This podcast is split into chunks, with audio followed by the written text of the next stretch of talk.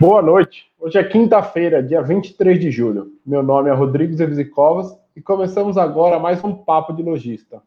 O programa de hoje será muito especial. Atendendo a pedidos, decidimos mudar o horário, pois muitos associados conseguiam acompanhar o programa, não conseguiam acompanhar o programa como gostariam, por estar no horário de trabalho.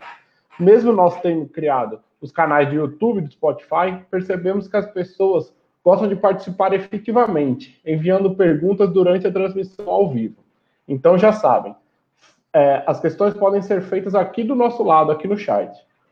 O link da transmissão ao vivo pelo Facebook também pode ser compartilhado para enviar aos amigos que possam se interessar pelo assunto.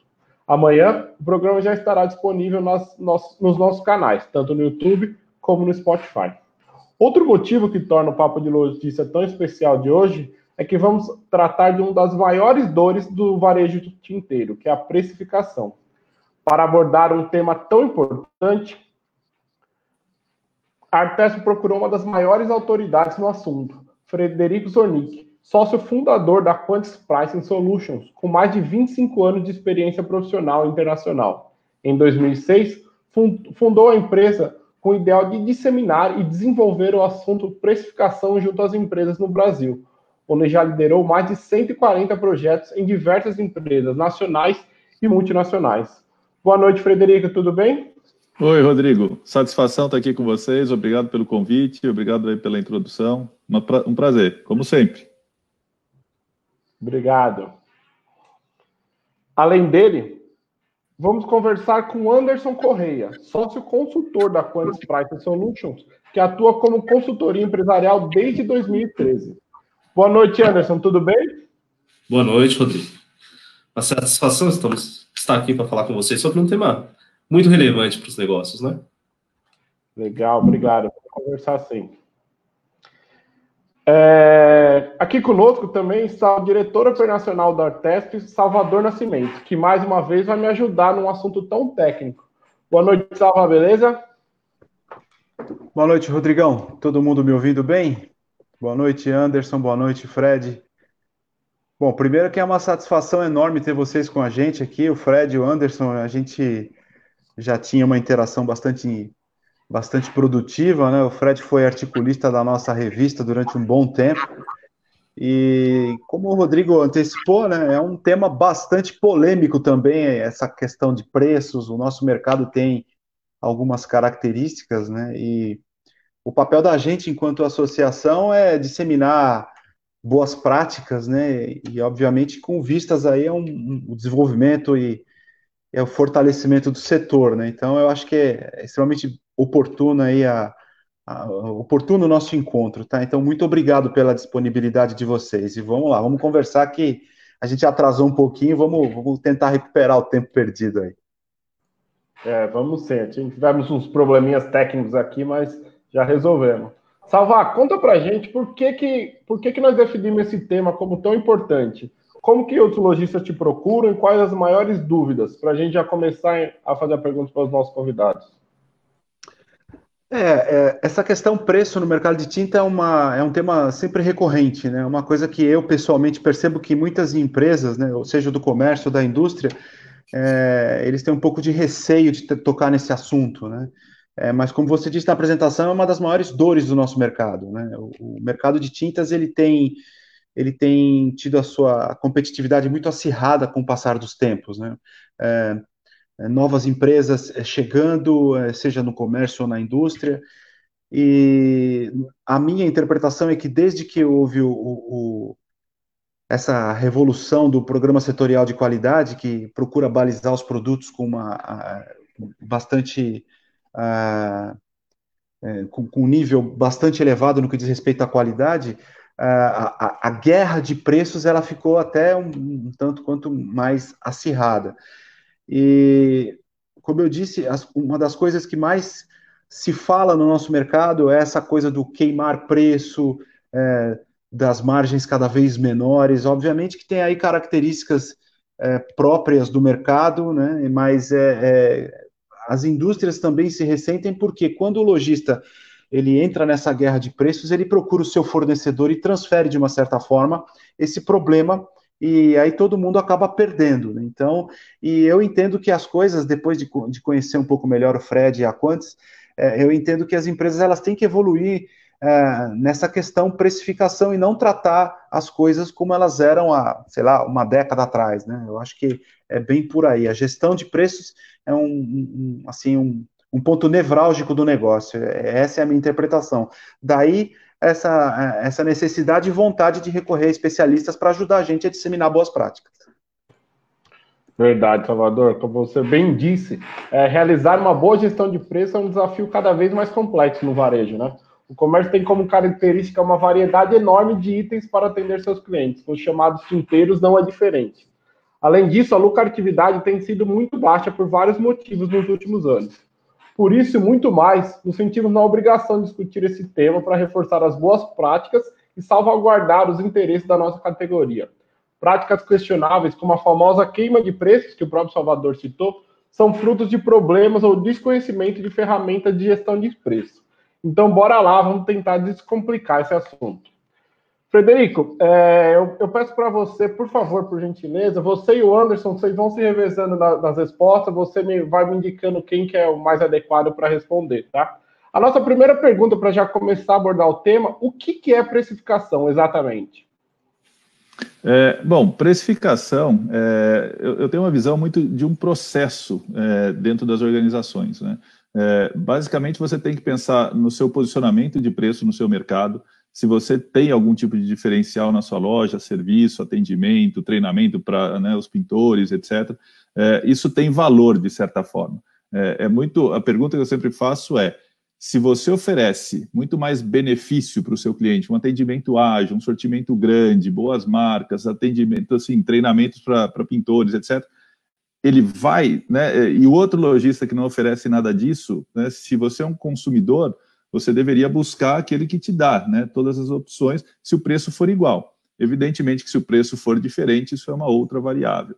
Então, é, o processo de precificação começa com essa estratégia, esse seu posicionamento em relação a serviço, sortimento, localização da loja, facilidade de, de né, pagamentos, etc. É, ele passa também por uma questão de método de formação de preço, ou seja, é, como eu vou formar preço? Eu posso formar preço baseado no markup, ou numa margem objetiva, essa é uma técnica simples até de ser feita, a maioria ainda segue esse modelo. Eu posso também estar precificando baseado em concorrência, ou seja, observando o que, que o meu, meu concorrente está fazendo. A gente tem que sempre tomar um cuidado com concorrência é, e não abrir demais o leque. Né? A gente não está competindo com o mercado todo, como a gente fala.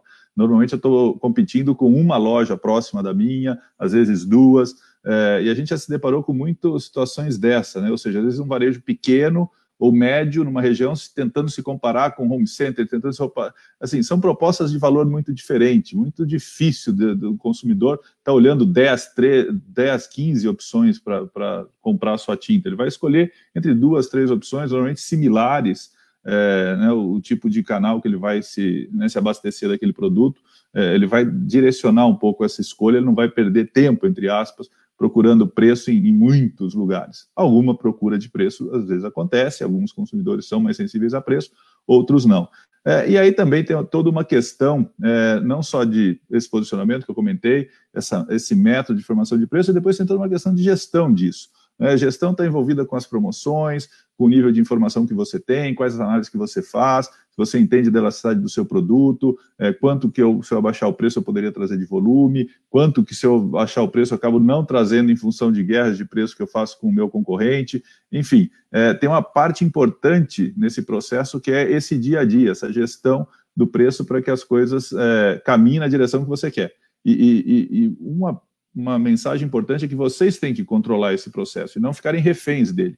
É, tem muita empresa que acaba atuando em preço de forma muito reativa. Eu estou sempre né, mexendo com preço sem muita lógica, é, às vezes no calor da emoção, e, e, na verdade não, é uma recomendação vocês realmente é, tomarem as rédeas desse processo de uma forma bem estruturada, seria né, a precificação, vamos dizer assim. Né? Vocês, como gestores, empresários, realmente gerirem esse processo, até pelo impacto que preço pode trazer para o negócio.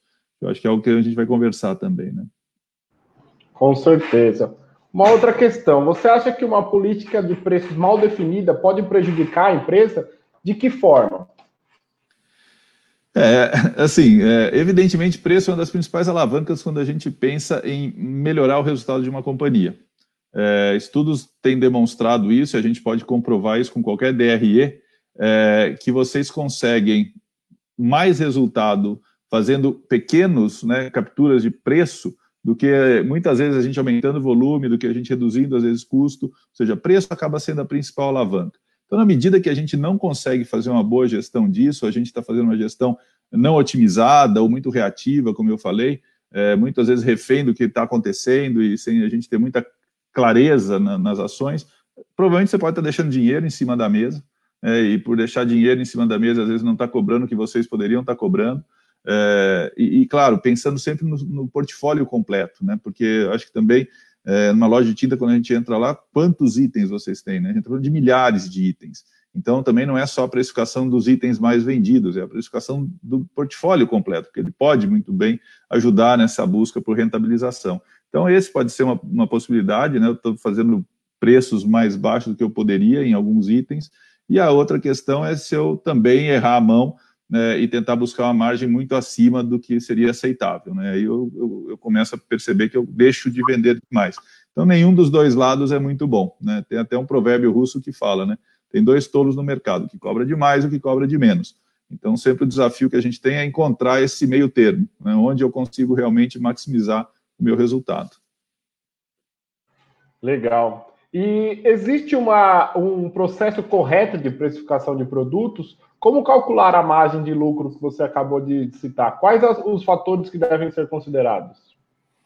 Tá, é, você me trouxe umas três perguntas em uma, então vamos, vou tentar eu lembro todas, você, assim, para a é, gente... Mais uma vez, como eu disse, que se você quiser dividir a resposta com o Anderson, fique à vontade. Ah, tá, tá? Eu, eu já, a próxima eu já jogo para ele, até para dar uma pensada aqui.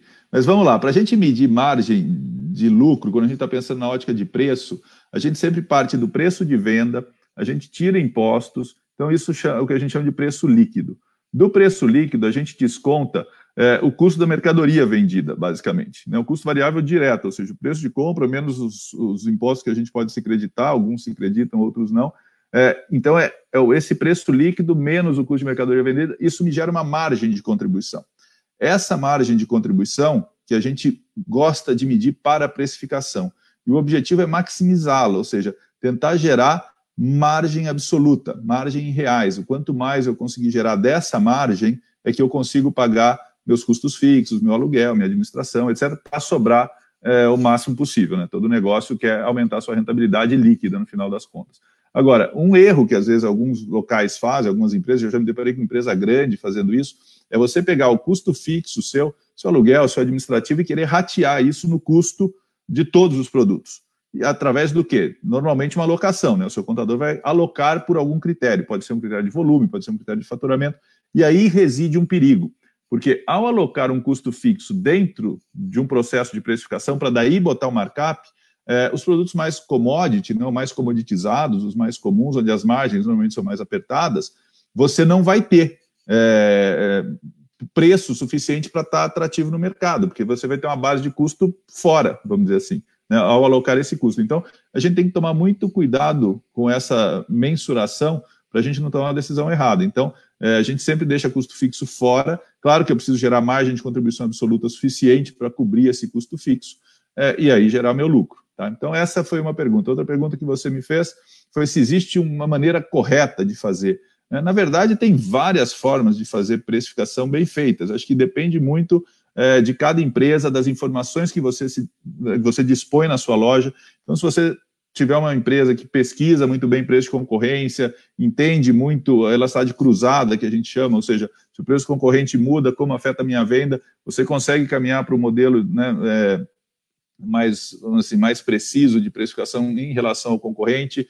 Se você não tem esses dados, mas pelo menos tem os seus dados próprios, você pode começar a estudar um pouco essa dinâmica de quais preços, quais produtos são mais sensíveis a preço, e esses possivelmente são bons candidatos a fazer ofertas ou promoções é, de tempos em tempos, né? A gente tem que tomar cuidado para não ficar sempre em promoção, porque daí não tem mais o efeito da promoção, vira preço.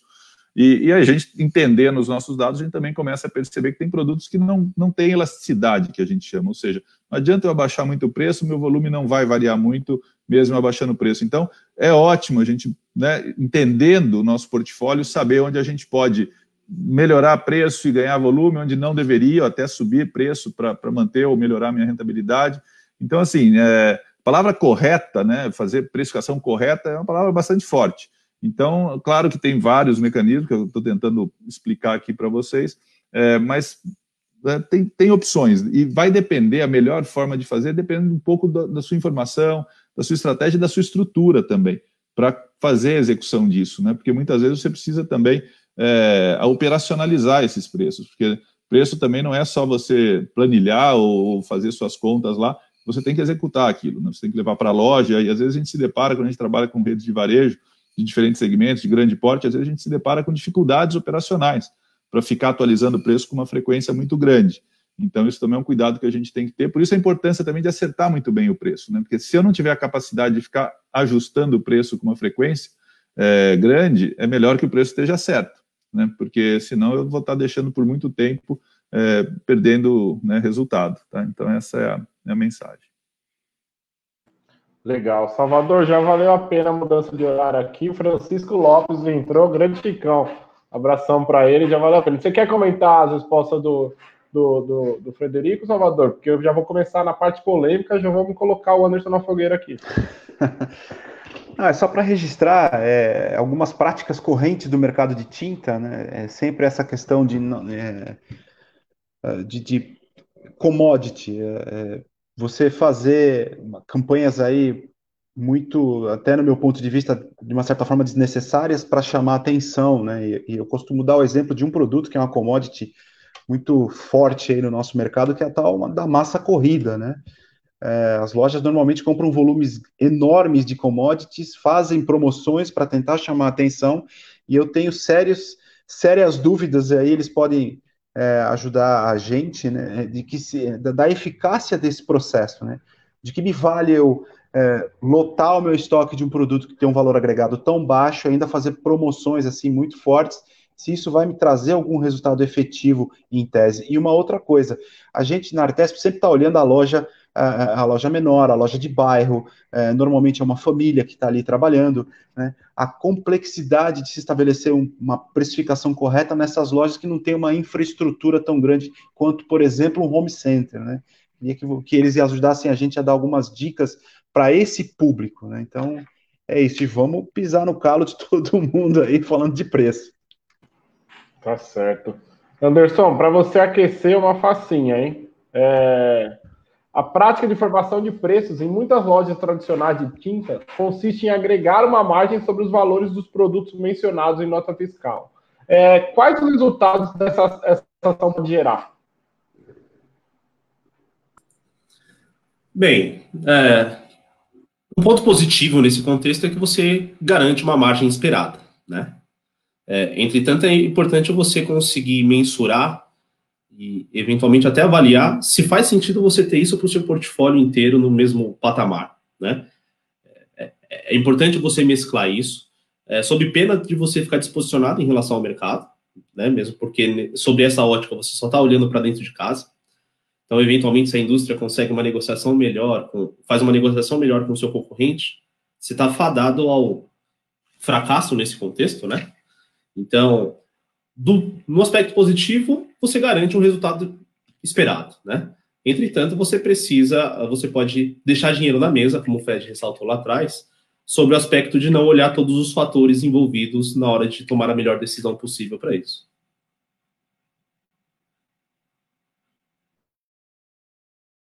Legal, obrigado. Oh, desculpa, me atrapalhar um pouquinho aqui no controle.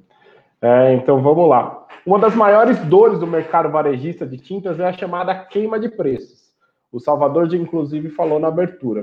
Porque o revendedor, seja ele iniciante ou não, entende que quanto menor o preço, maior será seu volume de vendas. Frederico, qual o seu parecer sobre esse procedimento? É, bom, Rodrigo, esse é sempre um tema bastante é, quente, né? É, e, e, assim, eu acho que o Salvador trouxe, o, vamos dizer assim, a dor de vocês, né? Então, um produto de baixa margem, né, que é a massa corrida, é, muito comoditizada, né, porque o produto é muito similar entre todos os fabricantes, então mesmo os fabricantes têm uma dificuldade em, em chegar no mercado. É, qual que é o grande desafio aí? Né? O Salvador ainda botou mais uma pimenta na, na coisa, que é, falou do estoque. Né? Então, normalmente é um, é, um, é um, produto que os varejistas carregam um estoque muito grande para fazer queima de preço disso, para fazer promoção disso. Então, vamos, vamos fatiar o problema. Né? É, a questão do estoque alto é sempre um ponto de atenção. Tá? Não estou dizendo que é errado fazer isso, a gente tem que tomar um ponto de atenção. Por quê? É, normalmente, se você for um varejista capitalizado, então às vezes talvez faça sentido em tentar, né, você vai ganhar algum dinheiro nessa transação, investir alguma coisa em estoque. Mas o cuidado que a gente tem que ter é qual é o custo de capital que eu preciso para manter esse estoque na minha loja. Então, assim, eu já fiz projetos para distribuidores, para redes de varejo, que às vezes não se atentavam tanto a esse fato. Às vezes a gente costuma medir só a margem de contribuição do jeito que eu estava explicando agora há pouco atrás, né, para medir essa margem, mas às vezes a gente se esquece de mais uma variável importante, principalmente se eu tenho nível de estoque muito alto, que é o quê? O custo de capital para eu manter esse estoque médio dentro meu, do meu depósito, dentro das minhas lojas. Então é comum, às vezes, você ter é, produtos né, que a gente está sentado num nível de estoque muito alto, comendo, de certa forma, meu capital de giro ali parado, né, porque às vezes eu tenho um estoque que é muito maior do que o meu giro, eu tenho lá três, quatro, cinco, seis meses, muitas vezes não financiado pela indústria, quer dizer, é um custo de capital meu. Se eu tiver né, é, capitalizado, pode ser uma decisão, mas se eu tiver que emprestar isso é, no banco, por exemplo, né, mesmo com as taxas de juros caindo, mas vai provavelmente comer toda a sua margem, principalmente se é um produto de margem baixa. É, então a gente tem que tomar cuidado com esses níveis de estoque. E aí, falando um pouco das ações de preço, das campanhas, etc., um cuidado, outro cuidado que o varejista tem que ter é assim: eu só vender essa massa corrida com uma margem apertada, com preços lá embaixo, né, talvez trocando seis por meia dúzia, é, se eu não conseguir alavancar com essa ação uma venda de um portfólio de produtos que me garanta pelo menos uma margem pelo negócio todo, esse também é um erro. Então, a gente, por exemplo, eu vou até sair do setor um pouco para dar um exemplo. A gente trabalhou uma vez com uma indústria de produtos veterinários é, e ali tinha um piretroidezinho que era um produto de baixa margem, até negativa, mas eles precisavam vender, né? É tipo para entrar, para abrir o pedido, para vender para os produtores, etc. É, o que, que a gente construiu com eles, tá? E não é uma venda casada, né? é só deixando bem claro que a gente segue as leis, até pelo perfil de cliente que a gente atende em geral. Então, assim, a gente fez uma condição que eu continuaria podendo vender aquele produto a um preço bastante agressivo, vamos dizer assim, mas se somente se é, o meu cliente comprasse outros produtos. Aí você fala, Fred, mas isso não é um caracterismo uma venda casada? Né? Outros produtos com margem, com, com né, uma rentabilidade muito boa. Não, a venda casada é eu não vender de forma alguma é, o produto se não for vendido outro produto. Então, qual é a política ali? Se você quiser apenas o piretroide, né, o produto de baixa margem, de baixo valor agregado, o preço seria outro. Aí, claro, a gente perdeu algum volume nessa medida? Certamente algum volume foi perdido desse item, mas melhorou o resultado da empresa, né? Porque eu deixei de vender com prejuízo um produto. E, e toda vez que eu tinha que vender esse produto, ou que eu vendia esse produto, eu estava me assegurando que eu tinha um outro, outro ou outros produtos que compunham a margem do pedido. E aí começa a fazer um certo sentido, porque daí sim eu estou alavancando venda de itens que vão rentabilizar o meu negócio. É, então é só esse cuidado que a gente tem que ter. É, e como eu falei, né? Você pode oferecer um preço agressivo desde que também me compre a tinta, também me compre, sei lá, os, né, os itens que vão é, agregados à tinta e para fazer a pintura completa. Aí talvez possa até fazer sentido. Legal. Anderson, vou, vou te fazer uma pergunta. Pode, pode falar, Anderson, desculpa. É, o início da sua pergunta estava muito direcionada no sentido de que a percepção do lojista hoje é que quanto menor o preço que ele pratica, maior vai ser o seu volume de vendas, né? É, e, de fato, isso é, isso é uma verdade, matemática, inclusive. Economicamente, isso é, é imprescindível. Só que é importante você deixar muito bem rastreado e muito bem fundamentado que tipo de volume é esse que você está falando. Você está falando, no caso dos lojistas distintas, de unidades de latas vendidas ou de volume de vendas, né? Unidade monetária entrando de faturamento ou de margem de contribuição. Então é importante dividir esse bolo, porque muitas vezes você pode, no limite, você pode praticar centavos pelo seu produto e não faturar nada com isso, muito menos ganhar dinheiro, né? Mas é, é, é fundamental deixar esses conceitos muito bem fundamentados, eh, muito bem estruturados, de modo que você consiga mensurar o impacto das suas ações de preço. Sob pena, de novo, de você achar que você está vendendo bastante porque você está escoando o seu estoque, de certa forma, só que não está entrando nada no seu bolso no final do dia, né? Então, é extremamente relevante saber de fato qual que é a principal variável que você vai medir para fazer esse tipo de ação. Tá bom?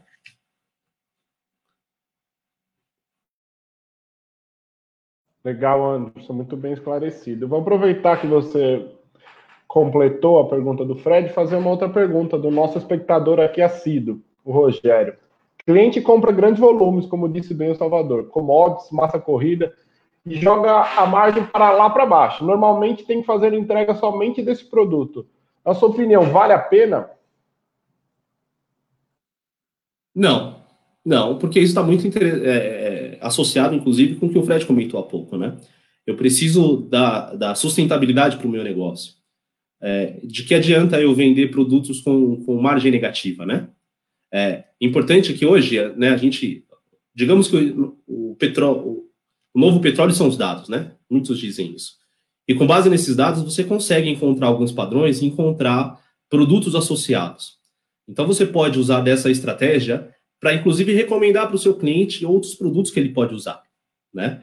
Em função de que, do que outros consumidores também compraram. É, mas não é, não é recomendável você vender produtos apenas e tão somente aquele produto que vai é, corroer sua, sua margem, né?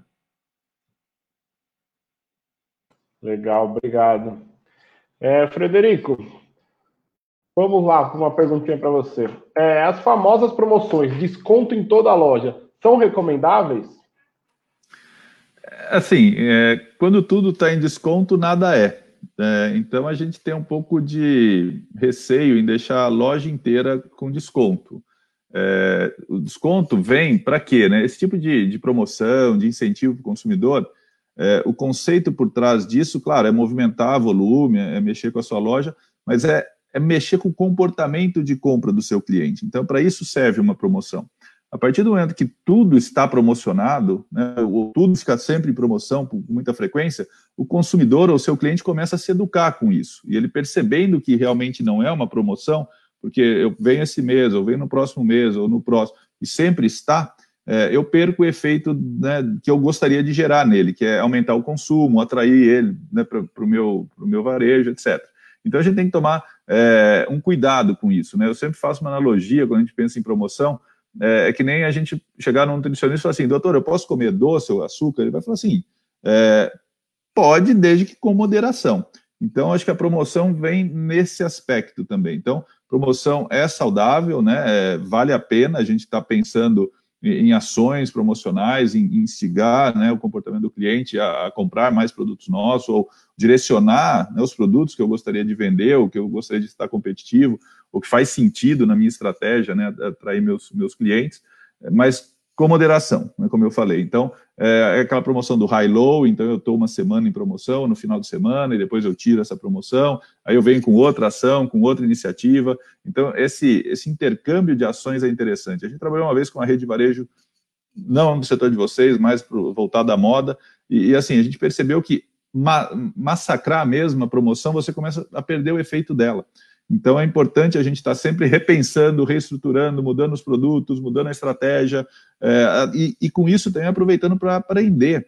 Eu acho que aí o Anderson comentou, né? Dados é o novo petróleo, vai ter muito aprendizado nesse processo se você tiver as ferramentas para acompanhar. O que ocorre quando eu faço determinada promoção? Isso funciona, isso não funciona? A Quantis mesmo faz vários projetos relacionados a, a campanhas promocionais. Eu estou falando de grandes marcas, aí, de cervejarias, etc entendendo um pouco a dinâmica do concorrente, a nossa, tentando antecipar algumas ações que o concorrente regularmente faz, porque né, eu consigo talvez atrair o consumidor primeiro. Enfim, tem uma série de, de iniciativas, mas sempre com cuidado, não generalizar, não deixar por tempo todo, é, tem que tomar cuidado com esse tipo de, de prática. Tá?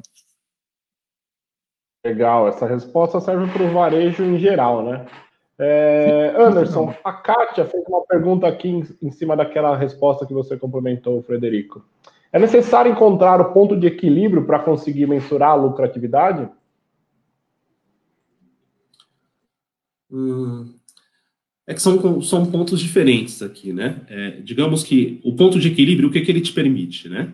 Ele te permite é, saber qual que deve ser o seu esforço de vendas para você, no mínimo, manter a sua massa de margem de contribuição. Então, numa rebaixa eventual de preços de 10%, você deve, por hipótese, tá, aumentar 60% o volume de vendas para justificar essa ação. E isso permite o quê? Né? Permite você fazer uma autoavaliação e falar o seguinte: eu consigo, eu tenho força, eu tenho recurso, eu tenho gente para vender esses 60% a mais?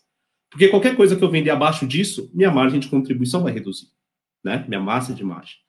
Então, e aí quando a gente fala da a margem percentual, naturalmente ela vai reduzir, né? Com uma rebaixa de preço. Então, o ponto de equilíbrio ele te ajuda o quê? A medir qual que deve ser o seu esforço adicional para justificar aquela ação, tá?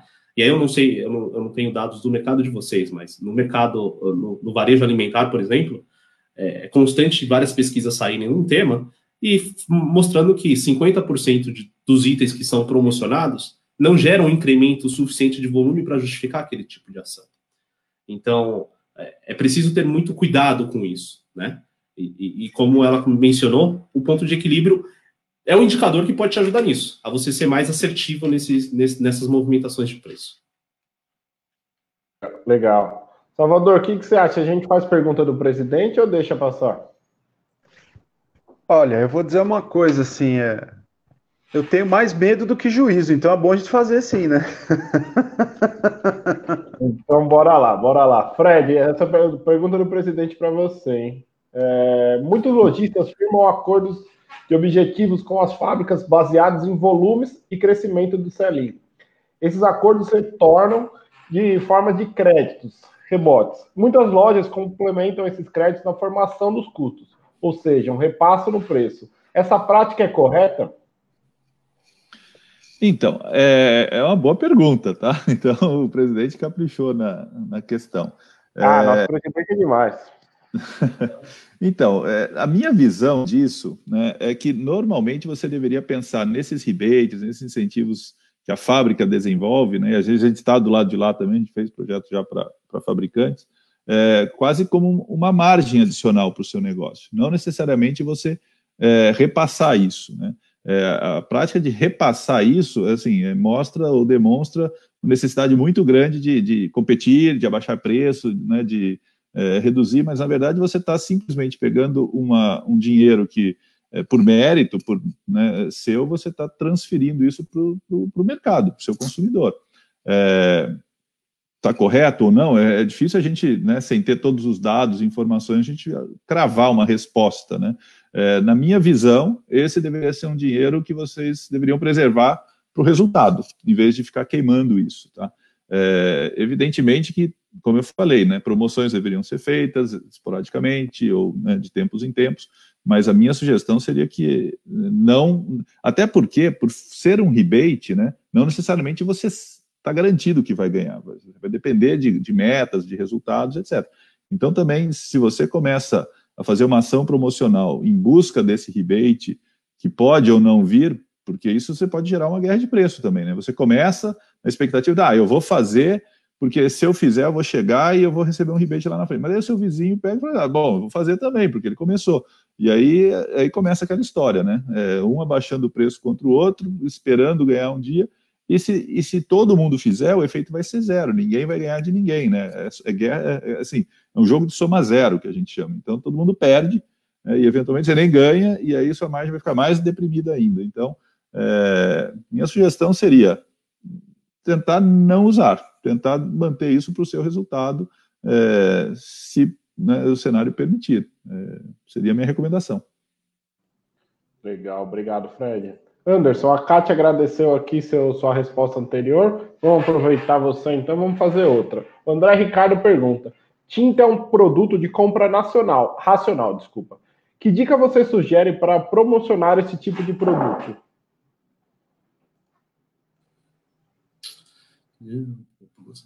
Vamos pensar. Uh, digamos que você pode, numa ação promocional dele, e aí eu vou, vou falar com base em hipótese, tá? Sem, sem dados para isso.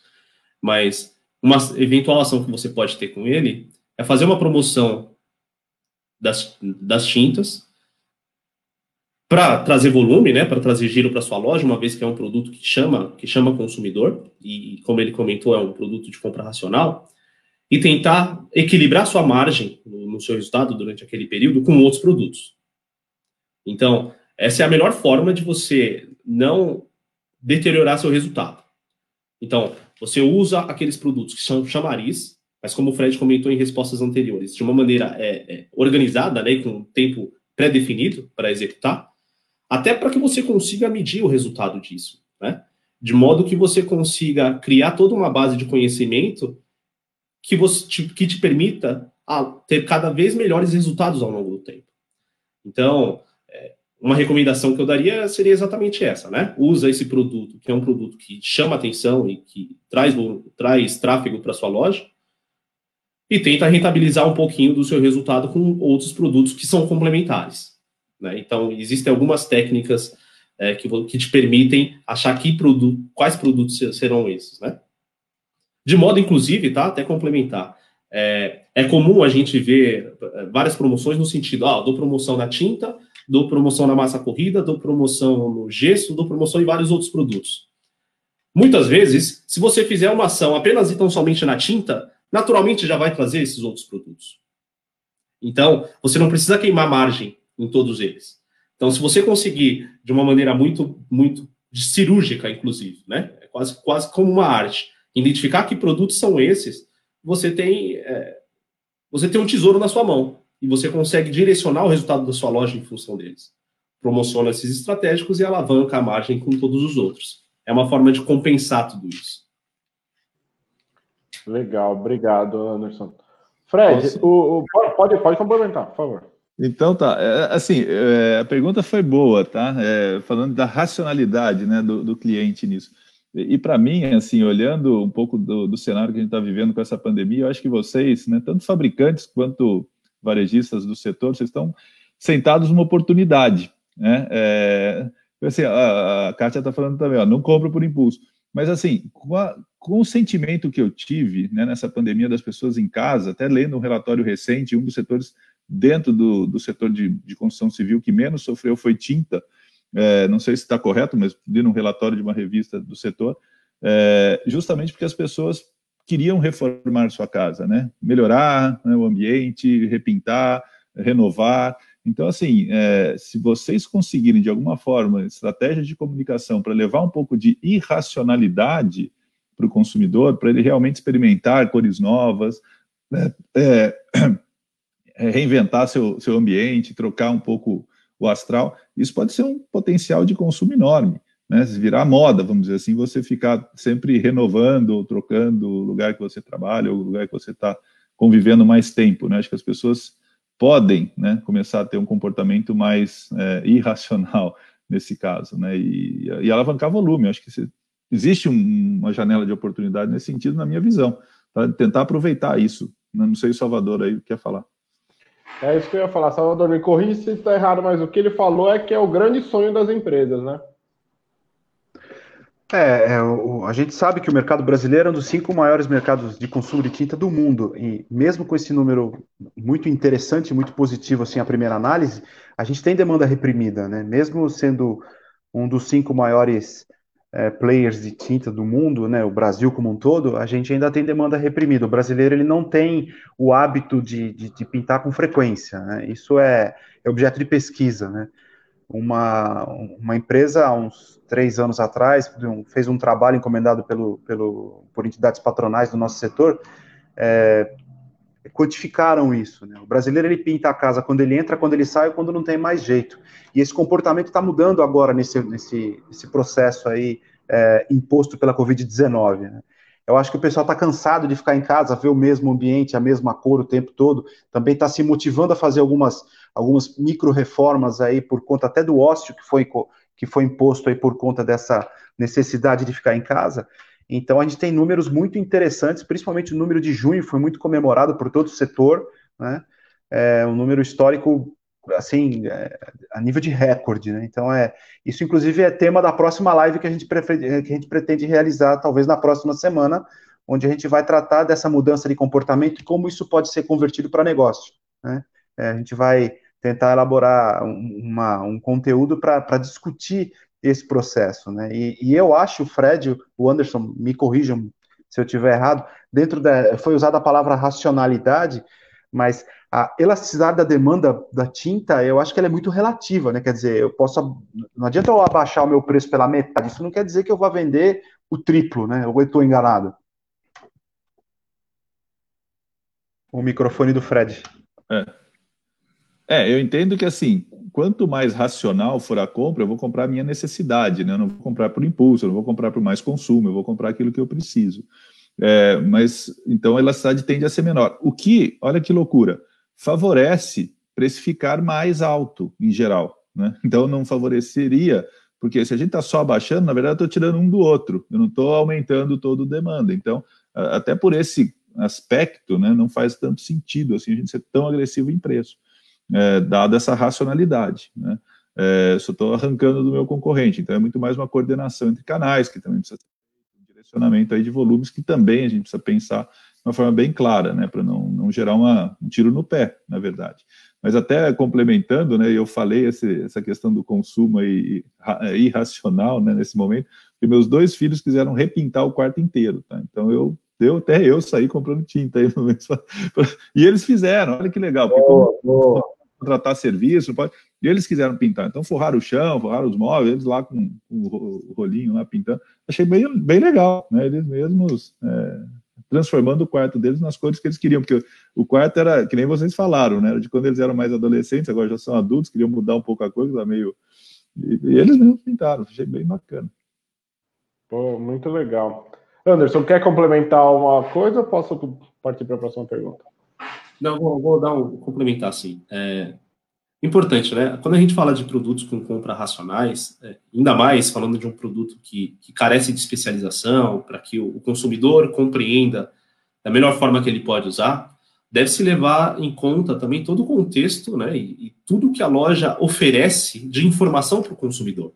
Então, como ela consegue agregar é, serviço, valor ao consumidor. Então, a partir do momento que você tem um vendedor que, que, que consegue explicar muito bem para o seu cliente, que tira as dúvidas, que, que o ajuda a escolher a melhor solução para ele, né? E a melhor solução não necessariamente está relacionada ao melhor preço, mas resolve o problema do cliente, isso tem valor. O cliente percebe esse tipo de situação. Então, é, o, o, fator racional envolve essa questão, né? E, e preço é apenas uma das alavancas para fazer isso. Né? Então, quanto mais valor você conseguir agregar de outras formas, é, maior a percepção do seu cliente em relação a isso, e, de certa forma, maior a percepção dele em pagar mais pelos seus produtos. Legal. Fred, aqui no chat já estão falando que faltou você pintar seu, seu quarto também. Fica a dica aí. É, deixa eu aproveitar aqui e fazer para duas, duas perguntas que chegaram aqui pelo site, que eu acho que elas são um pouco complementares. É, Neon Tintas. Não vejo nenhuma loja satisfeita com as margens. Muitas reclamando, mas vendem com markup super baixo. Como pode? Que desespero é esse? Quem quer trabalhar direito no sentido de administrar, administrar bem seu negócio fica com fama de careiro. E outra pergunta que o Rogério, que eu acho que é complementar, é, vendo barato, mas vendo muito. Compensa?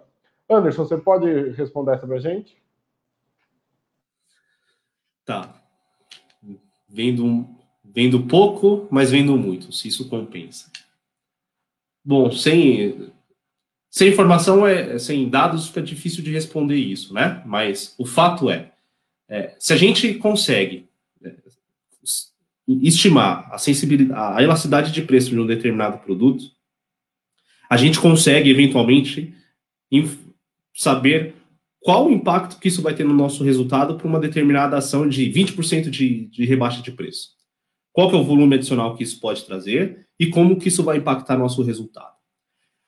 E nesse contexto, é importante você definir muito bem qual que é a sua estratégia para essa ação. Por exemplo, tá? Se você, nesse contexto de vender, vendo barato, mas vendo muito, seu driver aqui não pode ser jamais a margem percentual disso.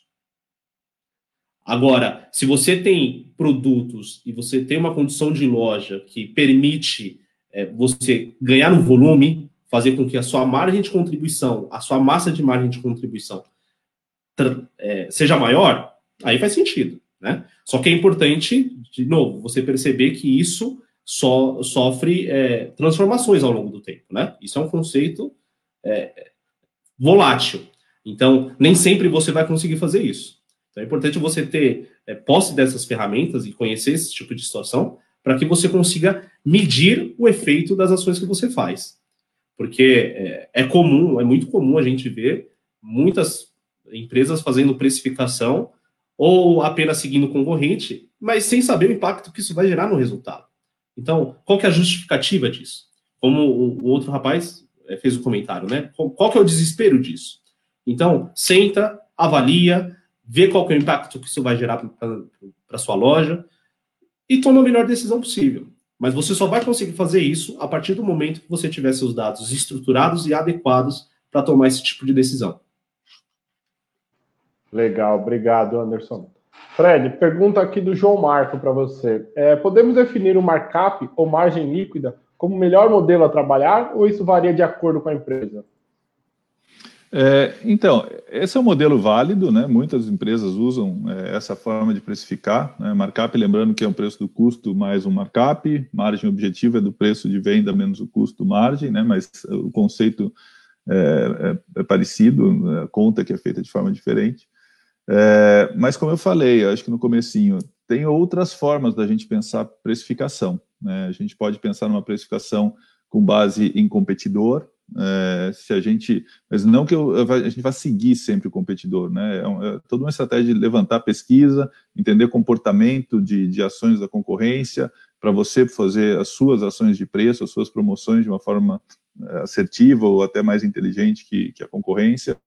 É, tem outras formas de precificar que a gente não olha tanto a questão de custo, a gente vai olhar muito mais a percepção de valor que o cliente né, coloca, e aí, nesse caso, a gente pode tentar estruturar maneiras de fazer pacotes de preço, ofertas direcionadas para diferentes segmentos de clientes, ou até one-to-one, -one, né, quem trabalha muito essa questão de preço é, pra, por cliente, na verdade, indústrias como seguros, né, onde eu sei, né, eu conheço muito bem o perfil do meu consumidor, do meu cliente, qual é o risco que ele me traz, qual é o histórico de sinistro, qual que é o perfil dele, então eu consigo direcionar uma oferta específica para ele, baseada em vários critérios. Então, é, se você conseguir né, é, ir conhecendo o seu cliente, e eu não estou falando que isso está longe de varejo, se vocês conhecem é, varejo alimentar, por exemplo, Pão de Açúcar tem aquele programa Cliente Mais, ele direciona ofertas né, para o cliente é, em vez de fazer uma oferta geral na loja. Ou seja, alguns clientes que consomem aquele produto é que estão recebendo dentro do aplicativo uma oferta específica para aquilo. Então vocês veem que assim a precificação já é chegando ano to ano numa em rede de varejo. Tudo bem, estou trazendo um exemplo que não é, é de tinta, é do, do, setor alimentar, mas nada impede que o setor também comece a, a conhecer isso, né? A conhecer o comportamento de compra do seu cliente é, e segmentá-lo. Então, tá, quem é aquele empreiteiro, quem é aquele pintor que vem comprar na minha loja, qual é a frequência que ele compra, quantas casas ele pinta por mês, por ano, ou seja, esse tipo de conhecimento a gente tem que estar tá trazendo dentro de casa. De novo, o que o Anderson falou, né, o conhecimento, dados é o novo petróleo, então eu, eu monitoro isso, eu sei como é que funciona isso.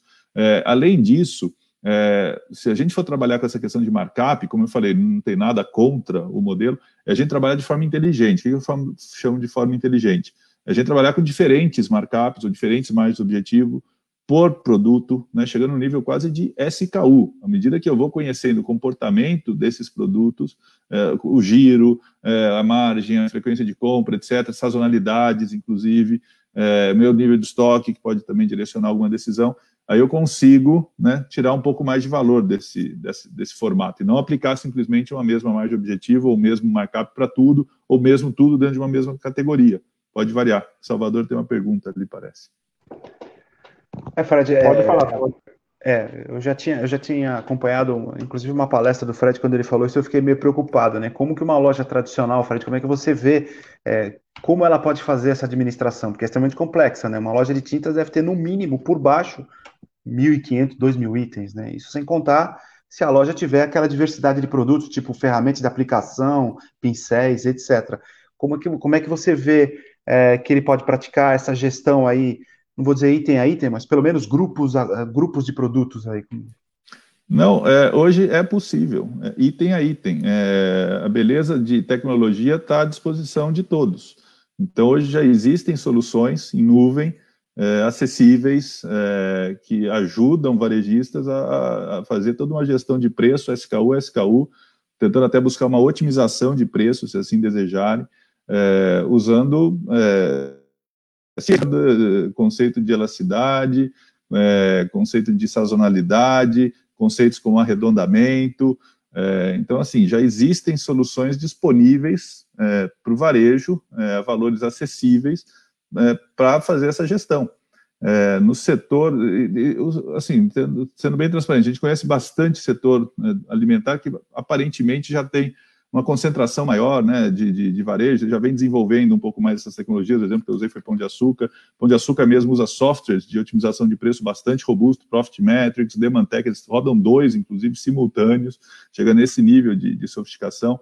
Outras grandes redes também utilizam de, de soluções similares, tem outras, eh, outras possibilidades.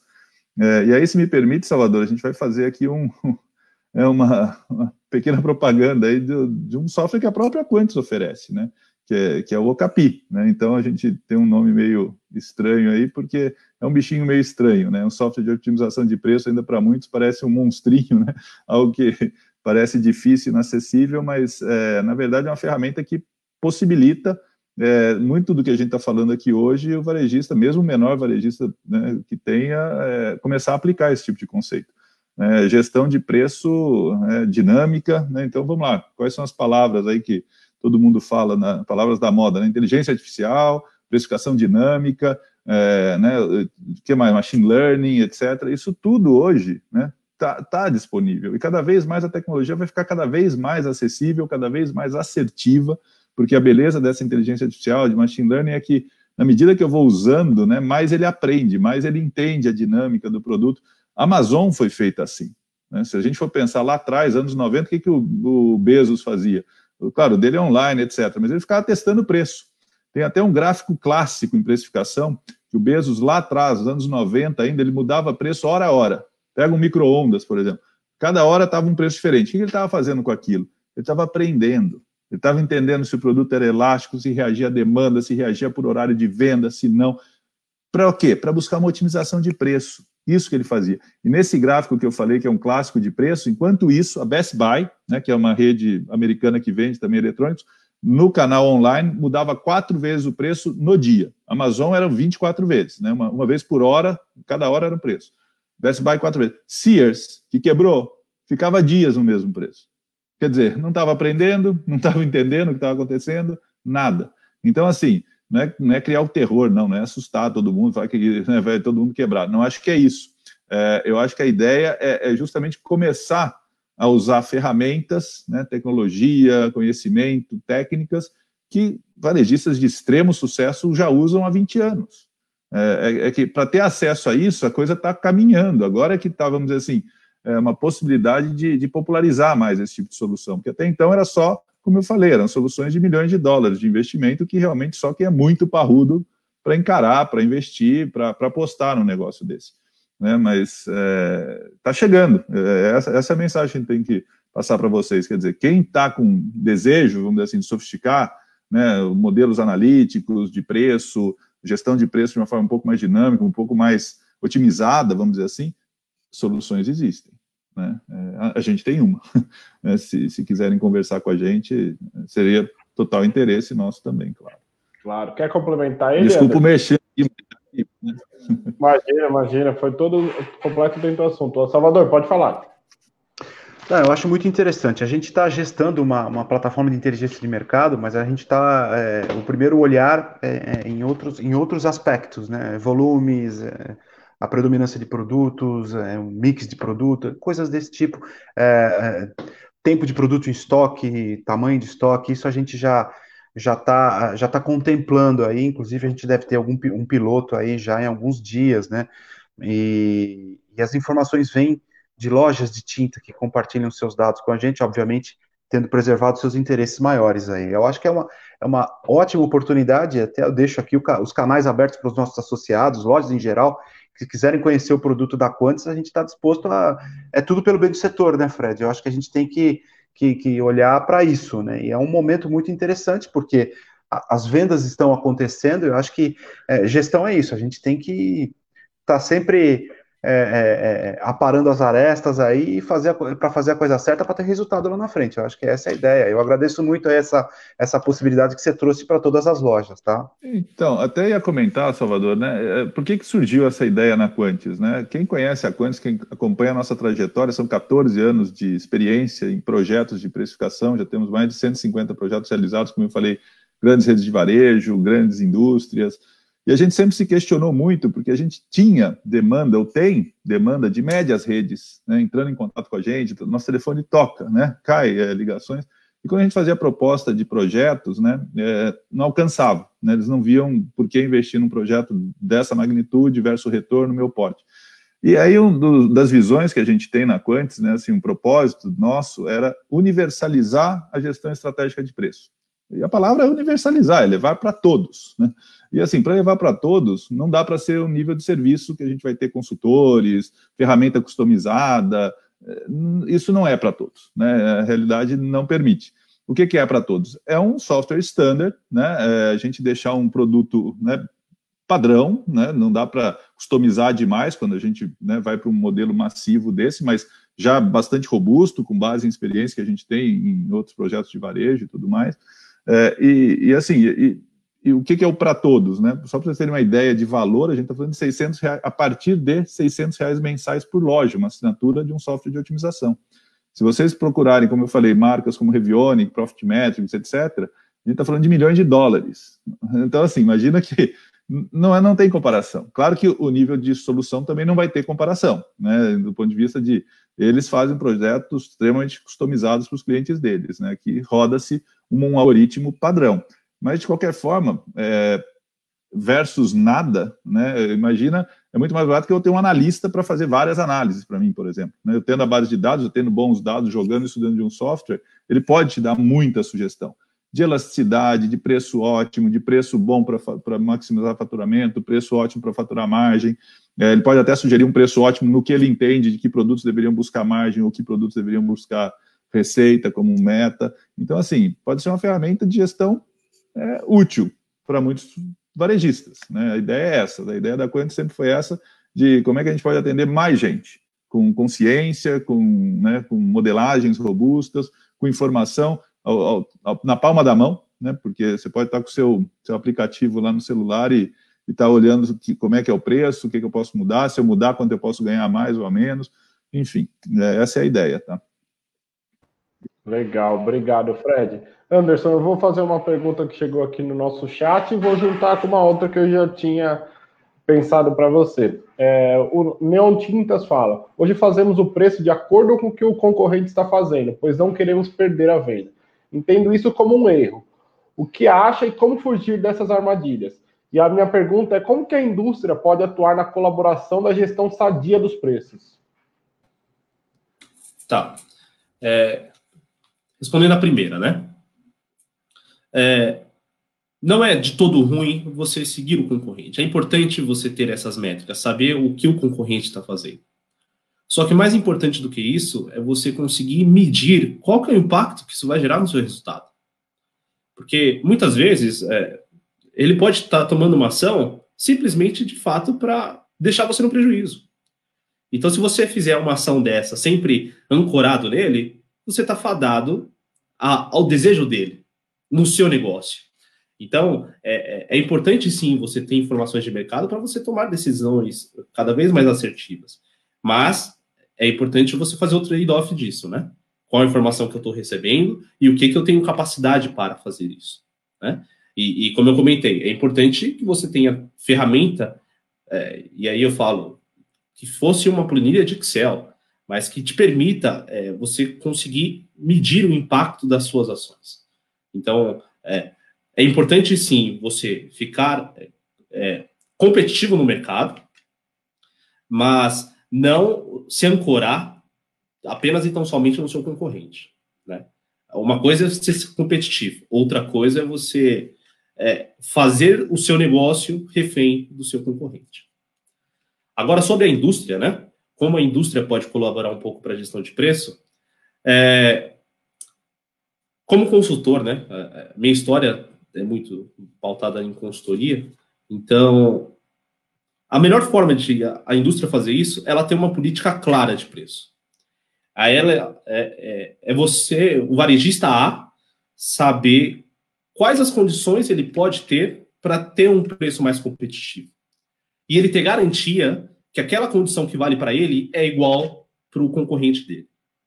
Então, isso é, é primordial, é, sob pena de a indústria fomentar a guerra de preço. Então, é importante que todo mundo saiba quais são as regras do jogo, de modo que faça essa precificação de, de uma maneira muito mais eficiente. E, além disso, é importante como a indústria pode ajudar. Com cursos, é, ensinando o time a, a, que, o que avaliar, é, com ações de trade. Não é, como a gente comentou antes, né? Preço é relevante? Sem dúvida mas não é o único direcionador de compra, né? Pensa você quando você vai numa loja, o que não passa pela sua cabeça para você decidir se vai comprar ou não um produto. Então, a indústria ela tem informação suficiente para munir o varejo de informações que podem ajudá-lo a fazer uma gestão melhor. Então, é, o varejo pode voltar para a indústria e falar o seguinte: você não quer me ter como parceiro? Então sejamos parceiros. Então não é só a questão de preço, né? Me ajuda, com conteúdo, com informações, seja com treinamento. Fato é, é, a indústria tem informação suficiente para prover isso para o varejo. Legal, perfeita a sua resposta, Anderson. É, pode completar, Fred. É, se eu puder complementar, em alguns setores é, é, tão bem estruturado isso, né, que assim tem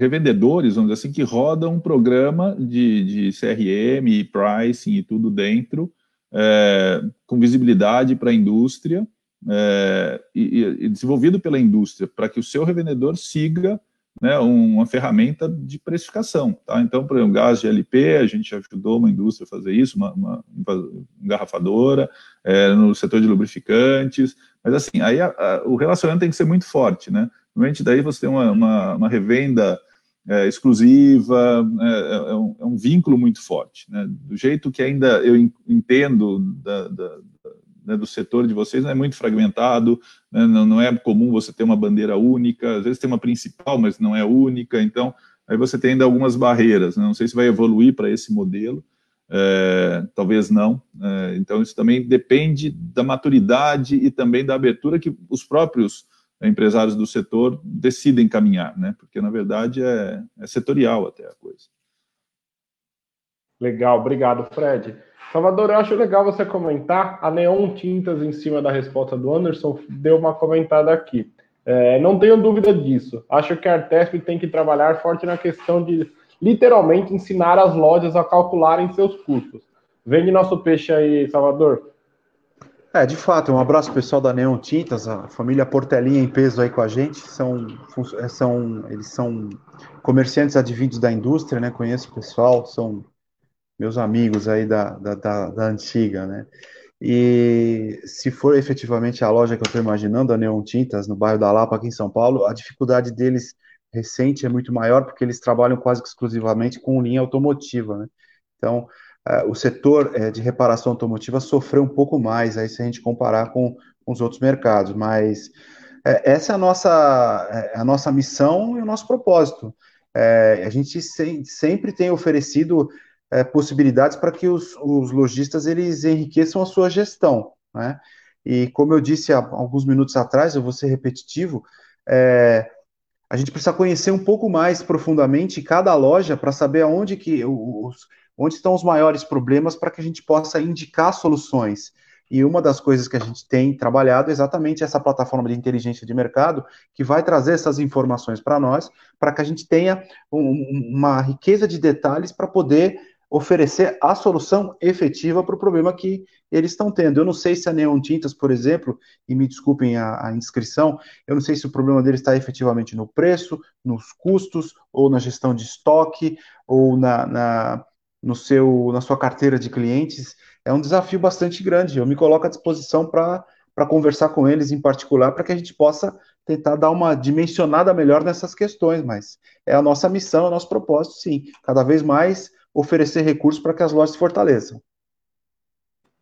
Legal. Salvador Anderson, pode complementar. Se me permitem, né, até indo um pouco, um pouco por conta do comentário do Daniel, A gente notou também uma necessidade de, de certa forma, é, ajudar o varejo, que não tem domínio sobre o tema de pricing, quais são os conceitos mais elementares, né?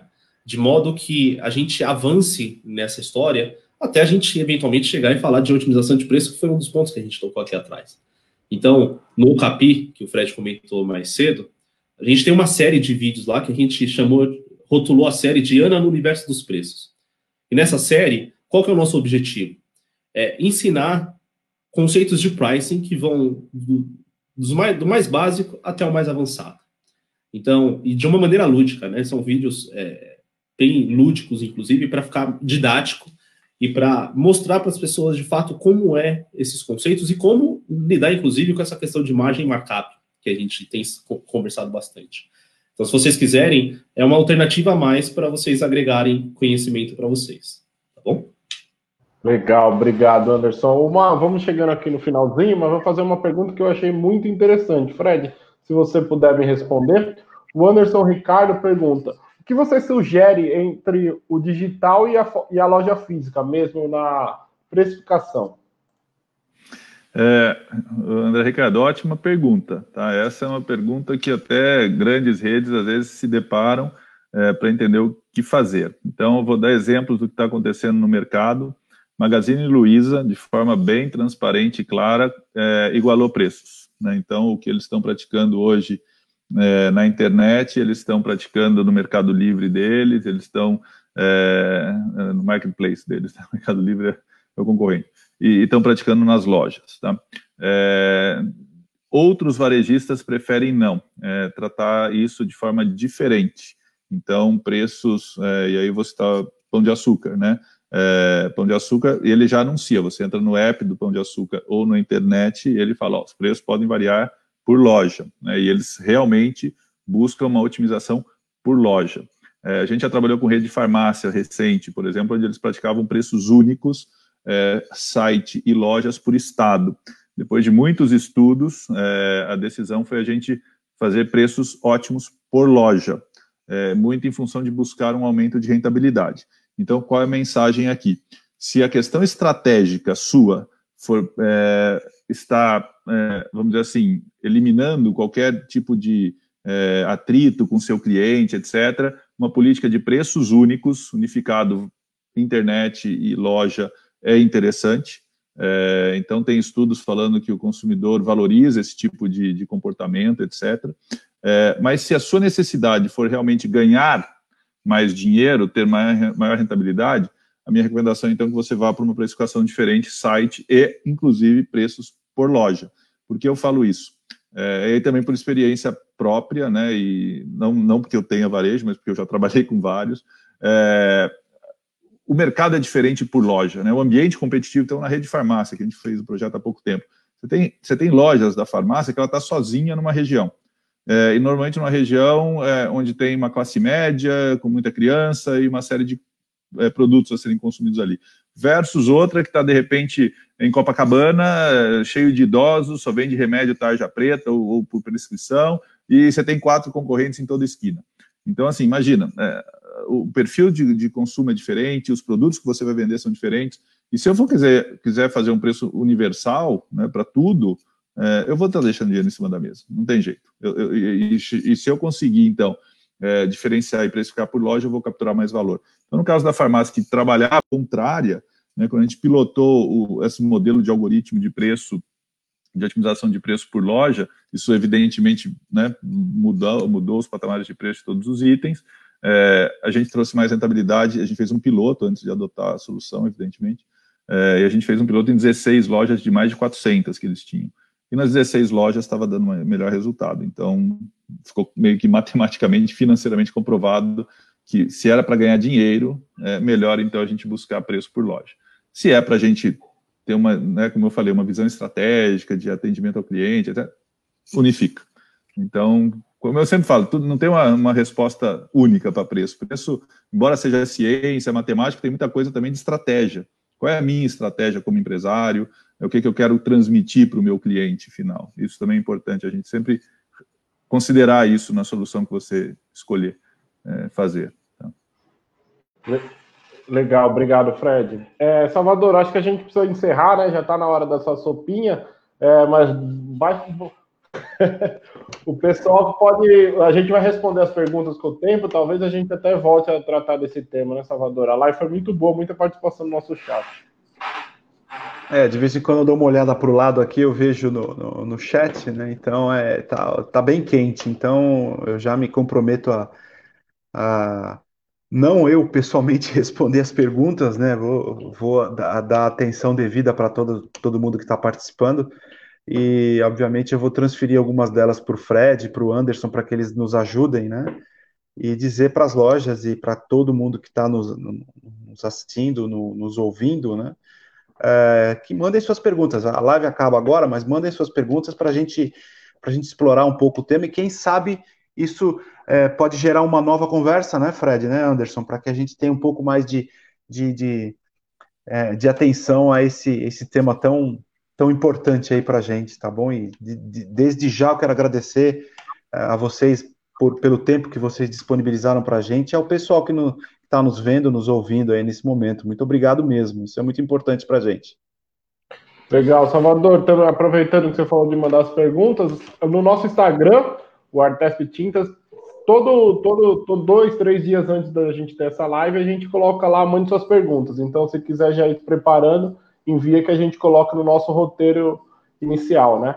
Queria agradecer muito, Frederico, Anderson, foi uma verdadeira aula que vocês deram para a gente. Muito obrigado pelo tempo aí. E deixa um recadinho final. Fred, vamos começar com você. Então, bom, é, claro, preciso agradecer vocês pela oportunidade, pela parceria. É sempre uma satisfação estar aqui com vocês. É, e para mim é uma diversão. Né? Falar de precificação tem sido minha carreira, tem sido minha vida profissional toda, praticamente.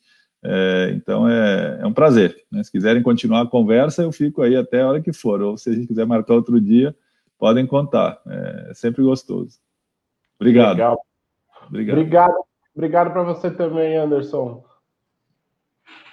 Bom, muito obrigado pela oportunidade. É sempre, sempre bom falar sobre aquilo que a gente vive, né? E, e tem uma coisa em mente com vocês, né? Preço é a principal alavanca para o seu resultado. Então você deve cuidar muito bem dele. Tá? Então, bons negócios para todos. Obrigado, Anderson. Salvador, mais uma vez vamos reforçar e vamos vender nosso peixe. Lembrando que a, a única pergunta que chegou pelo nosso Instagram foi o número do seu barbeiro, que todo mundo aprovou muito esse corte tamanho. Parabéns. Esse é o Rodrigo. Gente, a Tesp agora é nacional, então, para as lojas que estão fora do estado de São Paulo, que não têm ainda o hábito de conversar com a gente, Todos os canais estão abertos, a gente está aqui para atender todo mundo. Associem-se à Artesp, façam dessa, dessa nossa associação aí uma, uma, uma, associação bem robusta. Né? A gente precisa da colaboração das lojas, porque sem as lojas a gente não tem razão de existir.